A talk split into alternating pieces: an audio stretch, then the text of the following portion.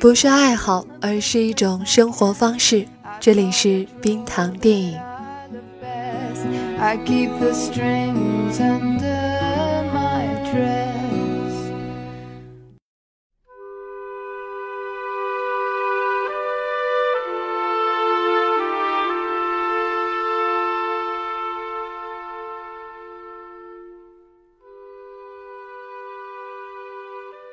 故事的主人公女孩圆口，在一家大型银行的支行工作。作者柜员的工作就是直接接触顾客的那种，每天都很繁忙。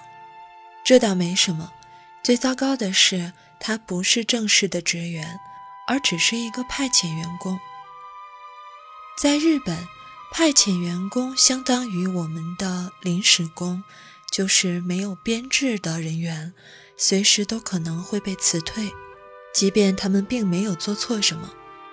所以这份工作非常的不稳定。这一天，科长带来了一个新人，她叫丸山，是一个关系户安排进来的女孩。原口要负责教她业务，因为虽然原口是派遣员工，但她却是这个分行里。业务最熟练的，可是这个新人的脸上半点恭敬都没有，态度十分敷衍。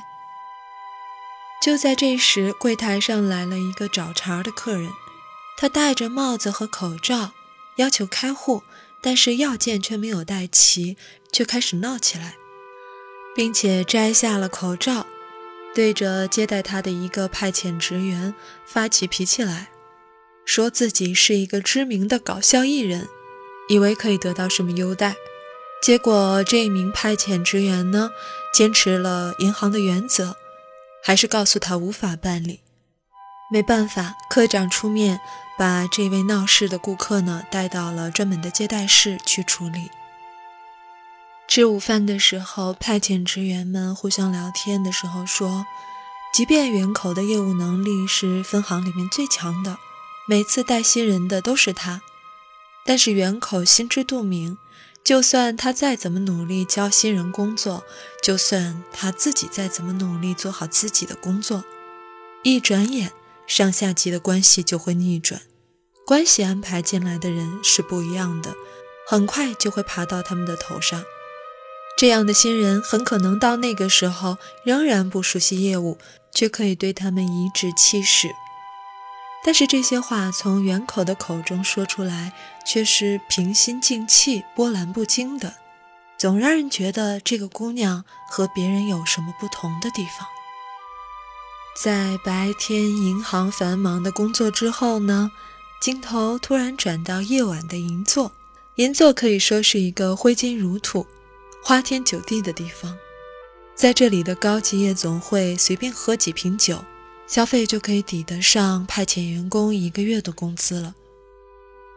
那么，我们的女主人公袁口在这里做什么呢？这就是袁口在银行之外的另一份工作——高级夜总会的女公关，每周只来三晚。半年之前，她开始了这份兼职。脱去了银行制服的她，看起来美丽许多。但是和其他女公关比起来，仍然是穿着比较端庄的一个。但是在这里，她保密了自己其他的一切信息，没有人知道她白天是一个银行职员。在银座这样的地方，多保留一点神秘感，不仅不会影响她的人气，反而可以增加神秘感。女公关这种职业，主要是陪客人喝酒。谁有本事让客人开更多的酒，谁的收入就会更高，人气也会更高，会有更多的名气，财源就会滚滚而来。正常情况下是不需要出卖肉体的，也不需要穿着过分暴露，那样反而会拉低格调。当然，也有一些女公关会不择手段。一般来说，夜总会的组织者。是不希望看到这种情况发生的，因为一旦女公关和某一个客人有了过分亲密的关系，也就意味着其他客人不会再找这位女公关陪酒了。而无论是出于哪一种原因呢，原口都不会那么做，这不仅因为她是一个有底线的女孩，更因为她有其他女孩没有的手段。这一天，袁口跟老板娘说话的时候，发现她拿出了一个小本，在上面记着什么。老板娘说，她用这个本子记下在什么时候见到了谁，说了什么样的话，这样第二次见面的时候就非常容易展开话题，非常有利于拉拢客户。袁口默默地记下了。在这一天，他得到了一位美容院院长的青睐，请他和老板娘出店去吃一家高级日料。高级日料店的寿司味道当然不是寻常店可以比的，这是圆口第一次吃到。第二天早上一开门，就是这位美容院院长的助理护士长来存钱，他拿着很多个存折，其中只有一个。是院长的名字，其他的都是假名。圆口已经见怪不怪了，照例接过来帮他存钱进去。这样的大客户在这家分行有很多，甚至连行长都要巴结他们。下班的时候，波子约袁口一起去吃回转寿司，因为今天是他的生日。这样特别优惠、味道还可以的店，总是排着很多人。所以他们排了很长时间的队。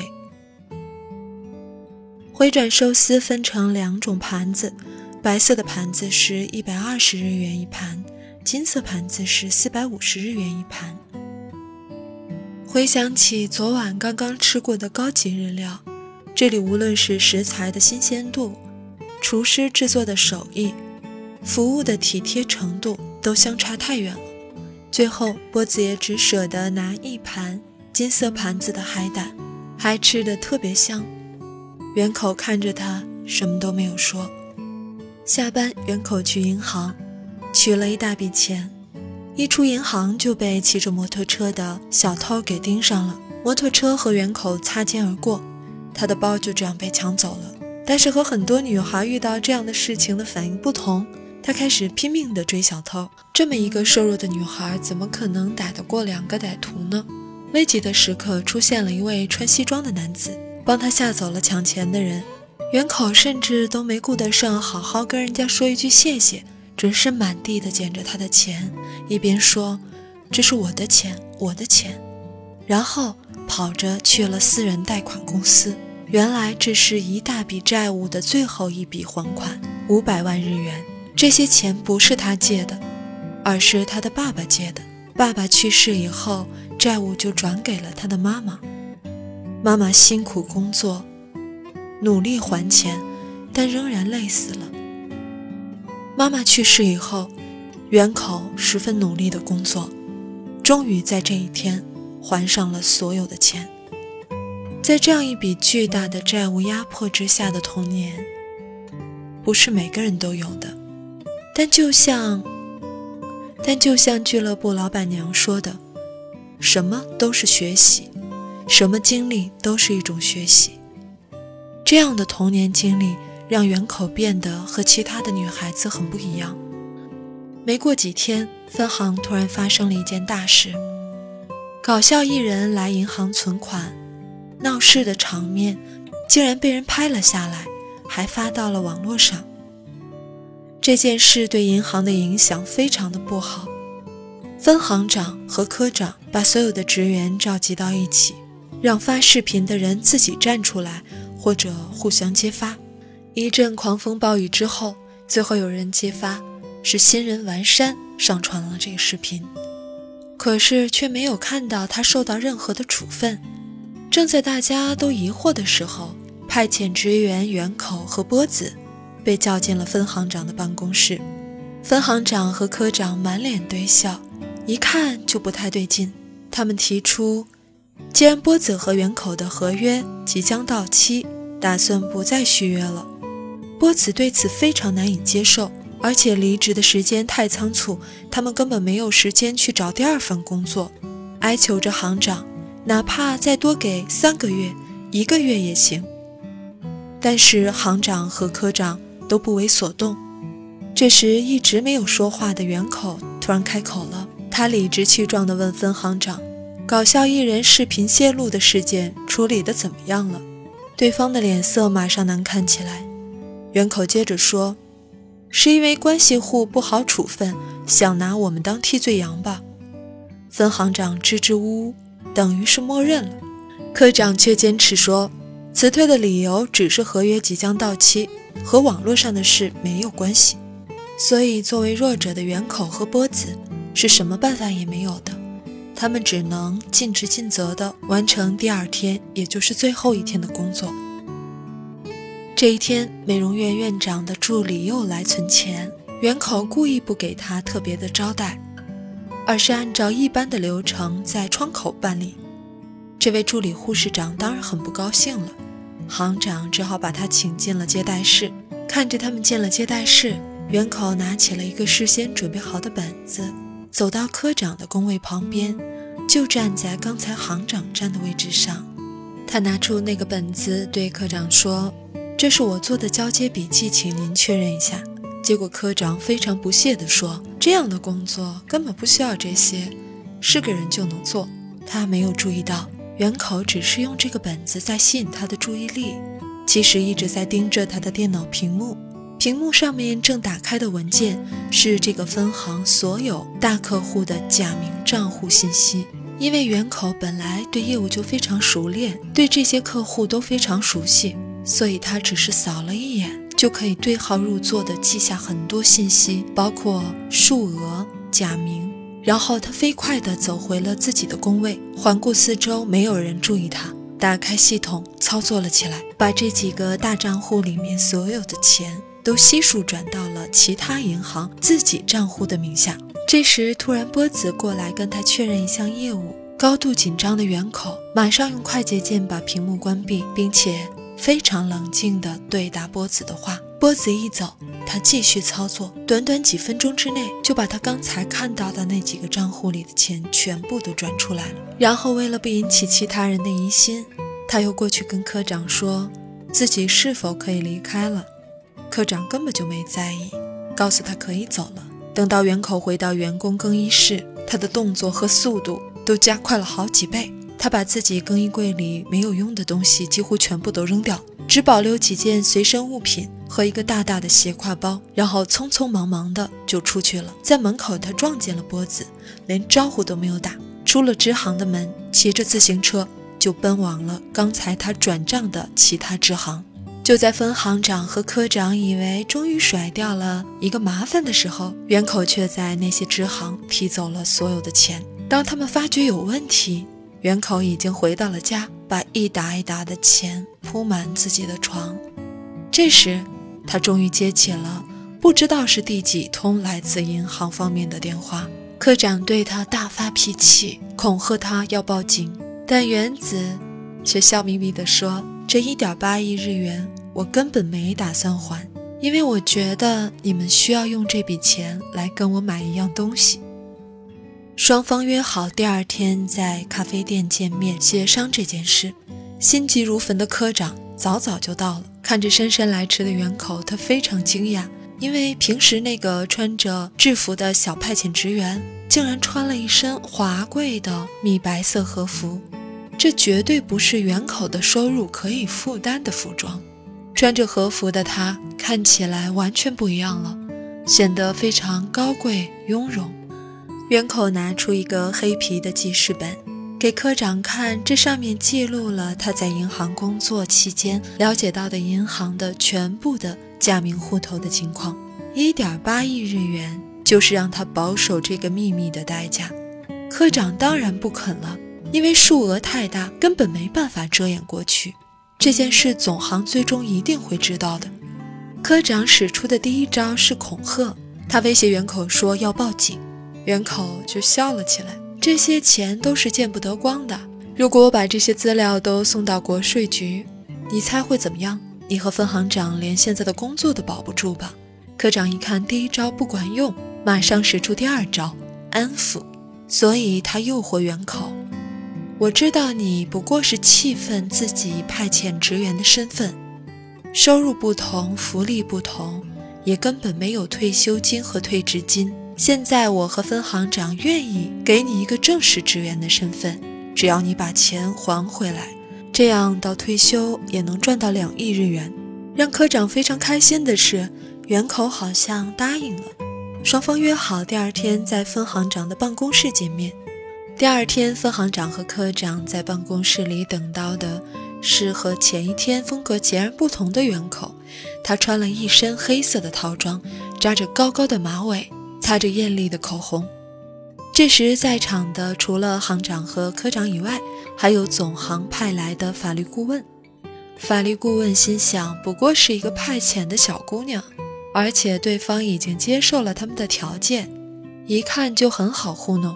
所以他坚持仍然要见一面，没曾想原口却拿出来一张纸，他说：“今天来的目的就是请对方在这张纸上签字，声明以后永远不再追讨这一点八亿日元。”还说：“既然法律顾问也在场，就也签个字吧。”这时候的法律顾问心里别提有多后悔了。原口之所以会这么做，是因为他和他母亲在还那五百万的时候，就是因为高利贷打手逼迫他母亲签下了一张类似的纸，上面写着承认由他母亲承担父亲生前的全部债务。现在反过来，这一张纸变成了他的护身符。分行行长就像是一只纸老虎，他知道这笔钱还不上，自己的工作是保不住的。甚至下跪来求原口，可不可以还上这笔钱，哪怕只还一半呢？原口笑了，他知道，如果是只有一半，对方就能靠挪用资金糊弄过去。于是他问：“上一次搞笑艺人视频泄露的事件，最后上报的时候写的是谁的责任？”分行长和科长都哑口无言，看着他们都签好了字，原口突然说。我的合约还没到期，那么从今天开始一直到合约期结束，我可以休带薪假吗？科长非常意外又非常愤怒地看着他。就这样，他没让一步，拿着这张承诺书离开了分行。另一边，晚上原口照常去了银座，他跟老板娘说要辞职，老板娘笑问他。是白天的工作太忙了吗？他说不是，因为他要开自己的夜总会了。老板娘当然十分惊讶了，问他要在哪里开。圆口说银座。老板娘看着他自信的面容，心生戒备，对他说：“开店需要很多钱，你的钱是从哪儿来的？你背后的老板是谁？”圆口说。没有背后的男人，就是我。钱是从父母那里继承的。老板娘又说：“干这一行可不是只要有钱就可以的，还需要懂银座夜总会的规矩，需要人脉，需要很多经验。”并问他新店址在哪里。原口说是在巴丁木，离老板娘的店还有一段距离。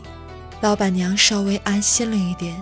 最后，老板娘半带警告地对原口说：“银座有银座的规矩，如果你敢把我这里的客人抢走的话，可别怪我不客气。”最后，他还告诉原口，开银座的夜总会最重要的是要保护客人的隐私。原子表示受教了。就这样，原子成为了整个银座范围内所有夜总会当中最年轻的老板娘。他手中那本黑皮记事本不止给他带来了第一桶金，后来还持续发挥着作用。美容院院长、院长助理、老板娘、分行长、科长，在后面还会和原口发生什么样的故事呢？特别是那位帮原口打走了小偷的中年男人，他又是谁呢？会给原口的生活带来怎样的影响呢？这部剧的看点还是非常多的，它的名字就叫做。黑皮记事本，扮演原口的是吴景孝，而那位帮助他的中年人是由江口洋介扮演的。他们两个人的气场和角色十分吻合，对手戏也非常的出彩。江口洋介总能看出他的小算计，而吴景孝扮演的原口不断支持鼓励着江口洋介，让他也去追求自己的政治理想。这部戏的女主不是像小白菜一样的，而是有些腹黑。她虽然善良，却武装到了牙齿，聪明美丽，有时温婉大方、高贵端庄，有时又冷艳神秘，让人捉摸不透。特别是当吴景孝换上一套一套华贵的和服，每次都能让人有一种眼前一亮的感觉。这种小人物、底层人物逆袭的故事，也是大家非常爱看的。如果你喜欢宫斗戏，比如《甄嬛传》或者《人民的名义》，我想你可能也会喜欢这部戏的。虽然很多人不习惯看日剧，但是我想只要你看了，就会喜欢上这部剧。派遣职员在日本是近些年来一个很重要的社会现象。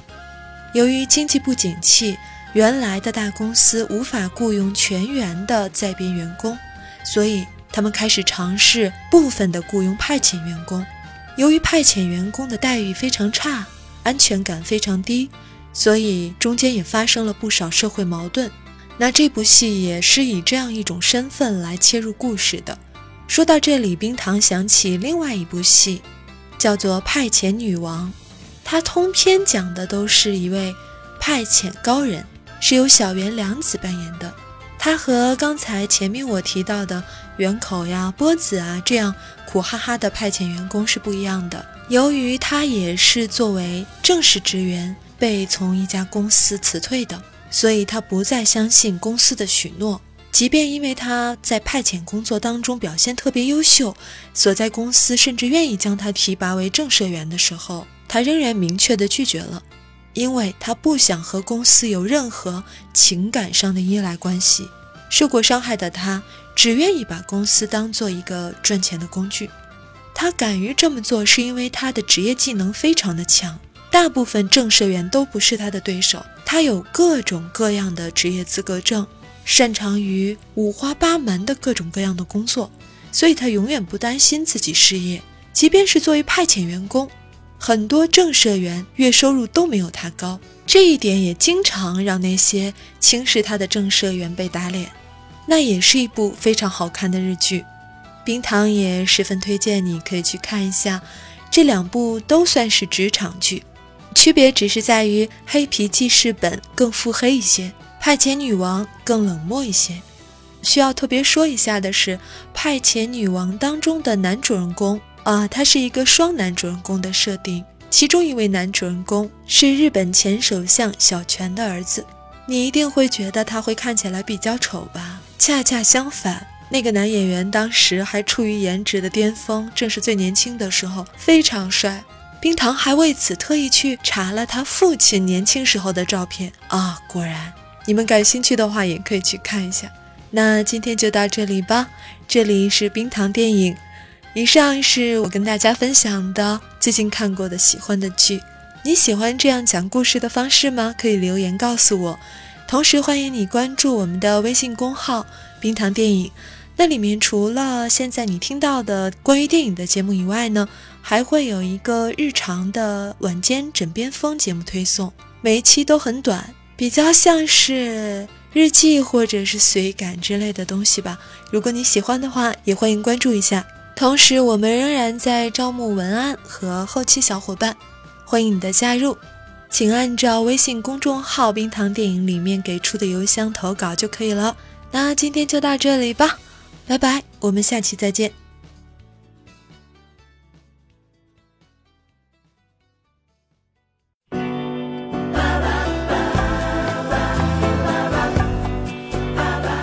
喜欢节目记得要点赞和转发。每期 BGM 歌单和晚安语音尽在微信号“冰糖电影”。